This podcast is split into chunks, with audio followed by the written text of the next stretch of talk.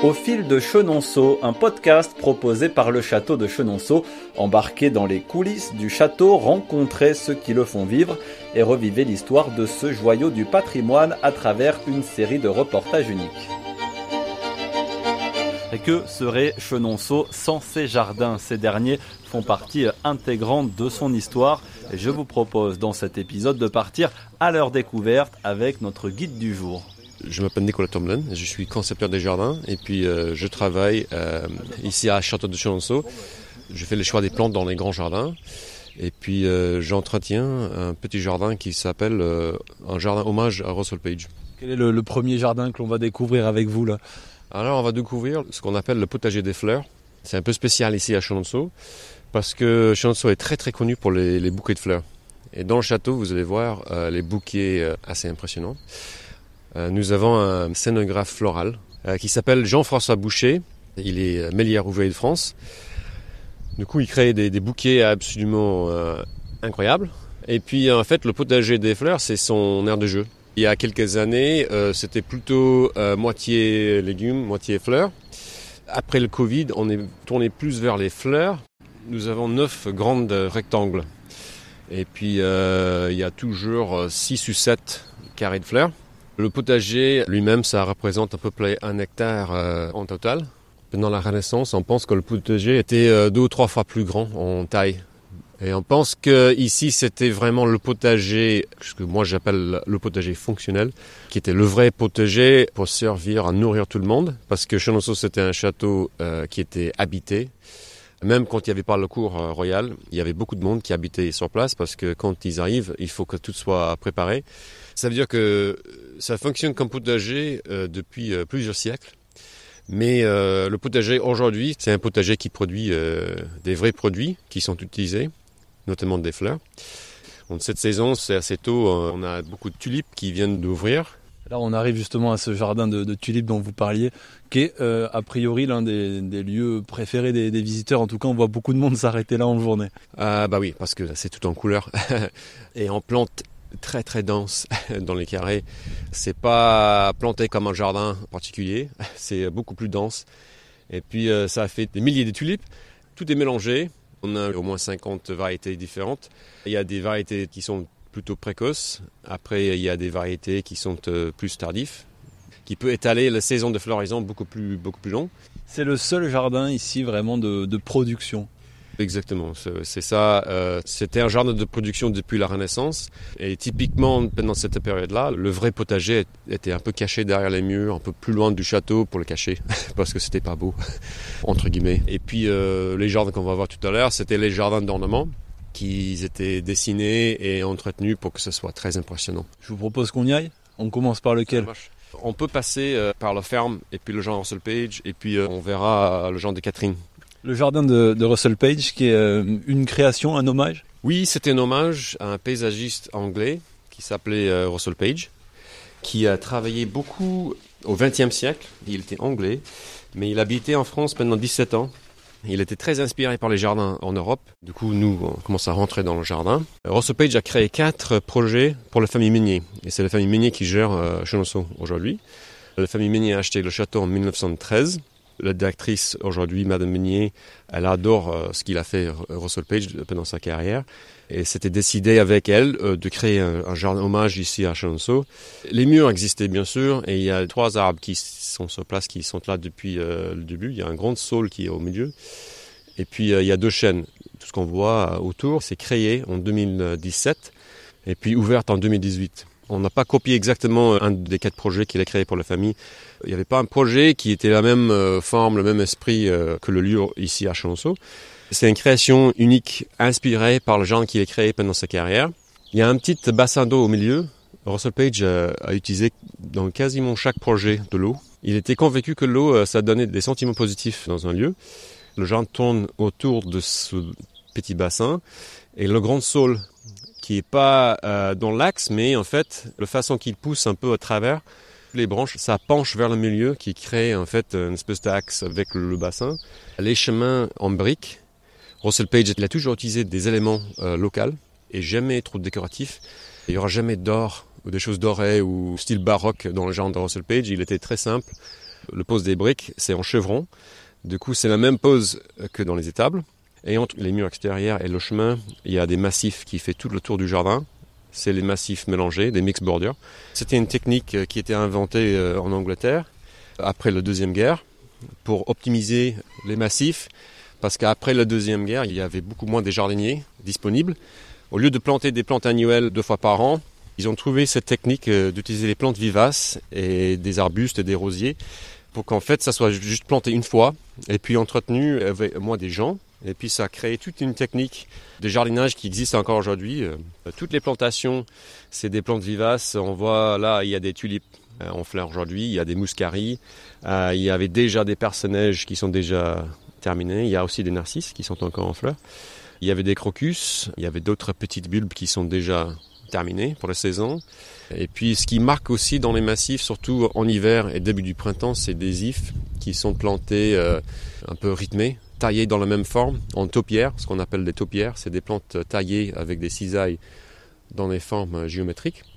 Euh, Russell Page a utilisé souvent des taupières, euh, mais toujours avec des formes assez sobres. Là, c'est des obelisques. C'est des formes qui, lui, a utilisé euh, lui-même dans certains projets. Tout ce qu'on voit, il y a des détails qui sont piégés, soit dans les jardins que j'ai vus dans ses livres, mais j'ai aussi visité trois jardins qu'il a dessinés en Normandie. Dernière technique que j'aimerais évoquer avant qu'on voit d'autres choses, Russell Page a travaillé beaucoup avec des petits changements de niveau. Au lieu de faire une pente douce dans tout le jardin, on a fait une petite cassure avec un muret de 44 cm qui fait euh, trois marches. C'est tout simple comme idée, mais en fait ça marque beaucoup le jardin. Et puis euh, si on imagine le jardin avec juste un carré vert sans le muret escalier, je pense que ça sera beaucoup moins intéressant euh, visuellement on ferme la page de, ce jardin euh, pour euh, aller en visiter un, nouveau Oui, euh, on peut aller tranquillement vers le jardin de Catherine de Médicis, qui est un des deux jardins historiques ici à Chalonceau. Enfin, le jardin qu'on voit aujourd'hui, c'est pas exactement la même chose que pendant la Renaissance. Ça a beaucoup changé depuis. Il y a très peu de jardins en France qui existent dans le même état que la Renaissance. Il n'y a aucun arbre qui peut exister entre le XVIe siècle et aujourd'hui, c'est pas possible. Du coup, tout est remplacé selon les siècles. Et puis les modes changent. Du coup, souvent, on a juste les cadres ou les structures qui peuvent dater de la Renaissance, mais les plantations et l'organisation des massifs sont changés depuis. Mais je peux expliquer rapidement aussi l'histoire du jardin de Catherine. C'était un jardin démarré au XVIe siècle. Il y avait euh, une volière on a une espèce de gravure du 16e. On voit bien une espèce de structure au milieu et on pense que c'était la volière. C'était une collection d'oiseaux exotiques. À cette époque-là, c'était pendant la Renaissance. Du coup, c'était une espèce de cabinet de curiosité, mais extérieur.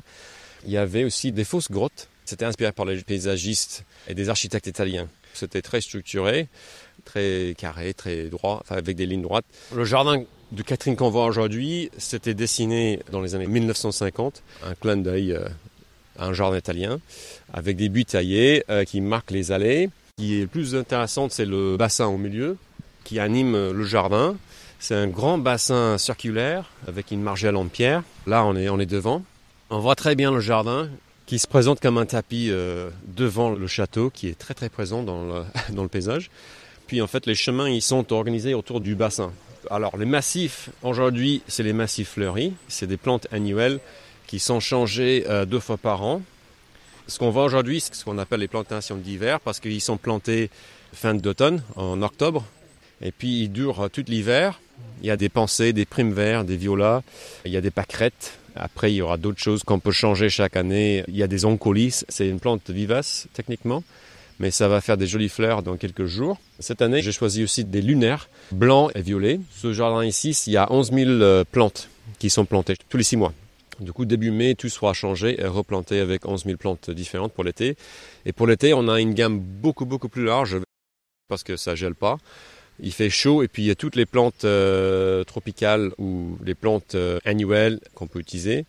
Il y aura surtout plus d'auteur. Moi, j'aime bien de voir un peu d'auteur dans les massifs et aussi, surtout, un peu de mouvement. J'aime bien quand il y a quelques plantes qui bougent dans le vent. Ça fait un petit genre romantique, je trouve, que quand il y a des graminées ou des fleurs délicates qui bougent un petit peu dans le vent.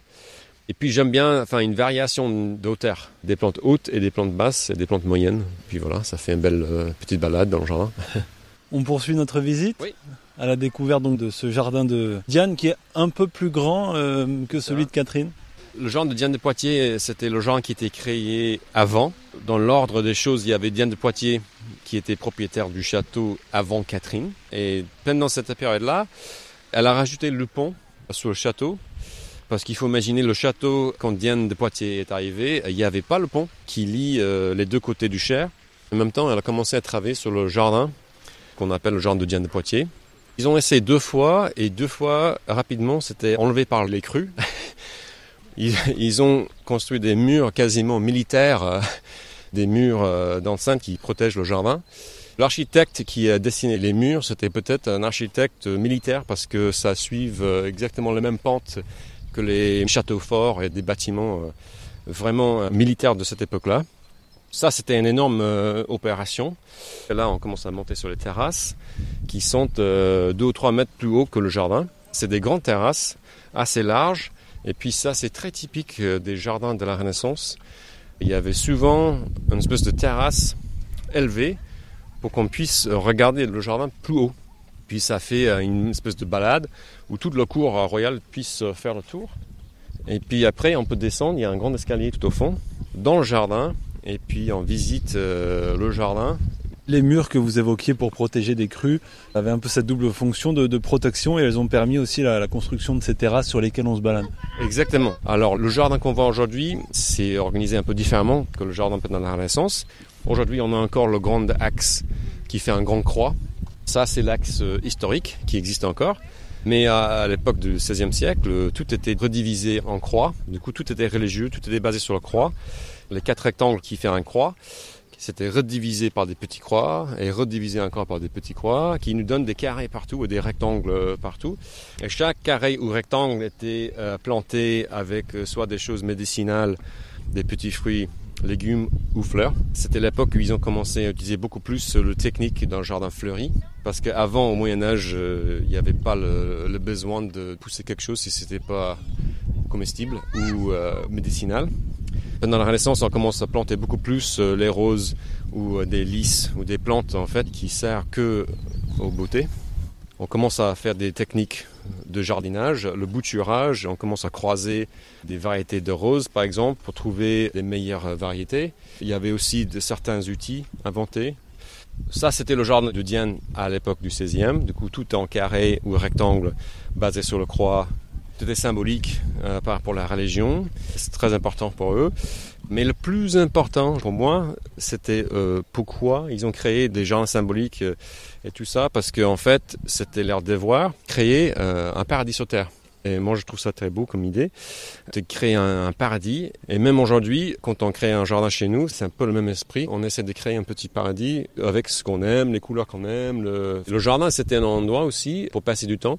Si on passe, par exemple, un mois au château, des fois, il y avait des invités ou la cour royale. Qu'est-ce qu'ils vont faire toute la journée? Ils se baladaient dans le jardin, ils ont pris des chevaux, ils se baladaient dans les forêts. Le jardin, c'était aussi un endroit pour passer du temps, pour parler, pour euh, dire des secrets, pour euh, avoir des conversations politiques, pour avoir des conversations romantiques aussi, bien sûr.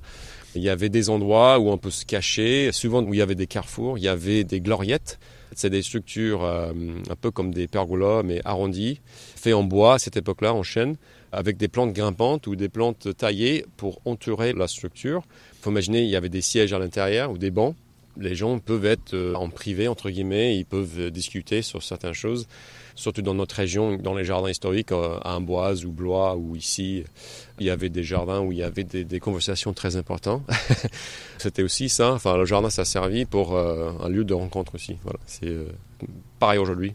Alors, le jardin qu'on voit aujourd'hui, ça a évolué. On a encore le grand axe, comme j'ai expliqué tout à l'heure. Mais au lieu de faire des carrés, on a huit grands triangles avec euh, ce qu'on appelle des arabesques au milieu.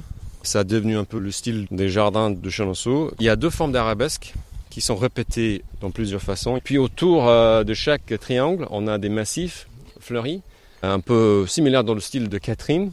On essaie euh, d'adapter les deux jardins avec des couleurs différentes. Si on fait plutôt rose dans Catherine, j'essaie de faire lavande dans l'autre pour qu'il n'y ait pas exactement la même répétée deux fois. On change toujours Catherine au premier, parce que ça fait qu'une semaine. Il y a que 11 000 plantes à changer. Dans Diane, euh, on a 30 000. Du coup, euh, ça fait 4 euh, ou 5 semaines. Pour tout enlever, tout préparer et tout replanter. Du coup, c'est le grand travail du printemps et à l'automne, c'est les deux plantations. C'est des plantations que j'essaie de changer chaque année. Est-ce qu'on est, dans ces différents jardins sur ce qu'on appelle des jardins à la française? Est-ce que ça a été ici une source d'inspiration? Alors oui, surtout Diane et Catherine, on peut dire que c'est le genre à la française parce que c'est des grands axes, tout est euh, aligné, c'est dessiné un peu comme un grand tapis. L'organisation qu'on voit aujourd'hui, on pense que c'était euh, dessiné dans, au 19e. En France, il y avait beaucoup de gens à la française, 16e, 17e siècle, et après, il y avait une période au 18e et début 19e pour tout arracher et faire des parcs euh, anglais. et au 19e, ça a devenu le mode de refaire le jardin française. C'est pour ça qu'aujourd'hui, on se retrouve avec un jardin du 19e dans un cadre du 16e ici à Chenonceau. Peut-être un dernier mot sur quelque chose qu'on n'a pas encore évoqué, le labyrinthe qui a été recréé euh, assez récemment. Oui, le labyrinthe, sur notre boucle de visite, euh, c'est souvent la dernière à visiter. C'est sur la Grande Allée, juste à l'entrée des bois. Le labyrinthe s'était planté il y a 25 ou 30 ans. Dans le parc de Chenonceau, on voit sur les anciens dessins qu'il y avait euh, quelques jardins, il y avait un autre labyrinthe qui était dans une forme très différente. Du coup, on ne peut pas juste euh, inventer un labyrinthe euh, dans un jardin classé.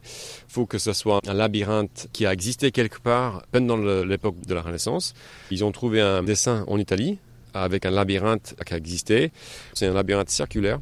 Puis au milieu, il y a une grande gloriette en bois qui est très bien construit. Et puis euh, voilà, il y a quelques blancs grimpantes qui couvrent la structure, mais c'est le milieu du labyrinthe. Quand on trouve le milieu, on peut monter euh, dans la gloriette, puis euh, on peut imaginer que c'était un vrai gloriette de la Renaissance. Et le labyrinthe dans lequel on retournera dans un futur épisode de nos podcasts au fil de Chenonceau.